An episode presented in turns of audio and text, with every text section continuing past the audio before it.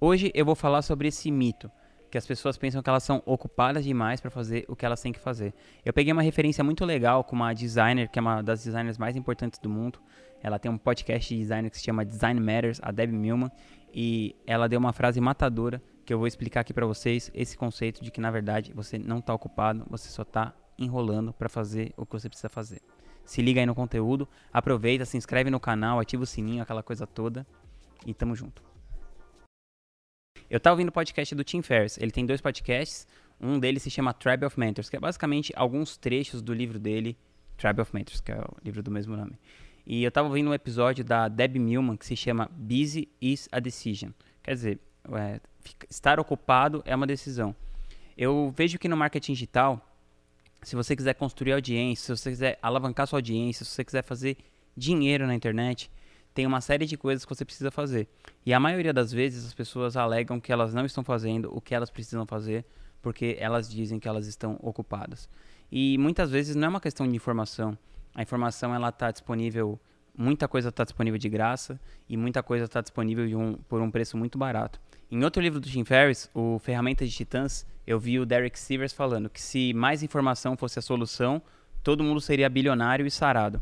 Quer dizer, a informação está aí tá disponível para todo mundo.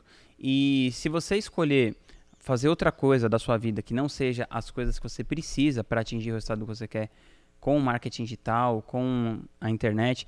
Bom, eu estou falando nesse caso do marketing digital, mas pode ser para qualquer coisa, porque provavelmente você que está aqui assistindo esse vídeo, ouvindo esse podcast, você quer criar audiência ou alavancar a sua audiência na internet e rentabilizar essa audiência de alguma maneira.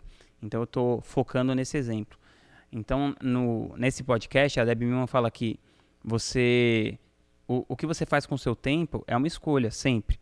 Então, você pode ter escolhido, sei lá, assistir Game of Thrones, você pode ter escolhido dormir até mais tarde, você pode ter escolhido qualquer coisa. É claro que sempre vão ter aquelas pessoas que vão falar assim: não, mas eu trabalho não sei quantas horas por dia e não tenho tempo para fazer isso e tal.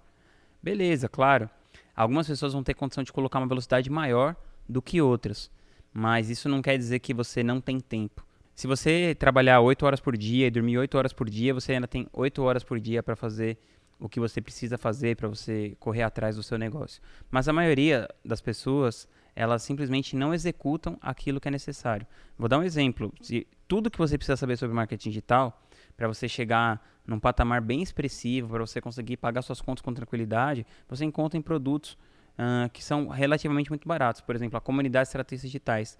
Tem mais de 100 aulas lá. Eu vou deixar o link para você aqui abaixo. São mais de 2 mil estratégias digitais lá no momento. Então, isso pode fazer muita diferença para você. Se você falar que você está muito ocupado para fazer alguma coisa, a verdade é que você não está muito ocupado. A verdade é que você não está colocando isso na sua vida como prioridade. O tempo não surge, você cria o tempo para fazer aquilo que você acha que é importante para você fazer.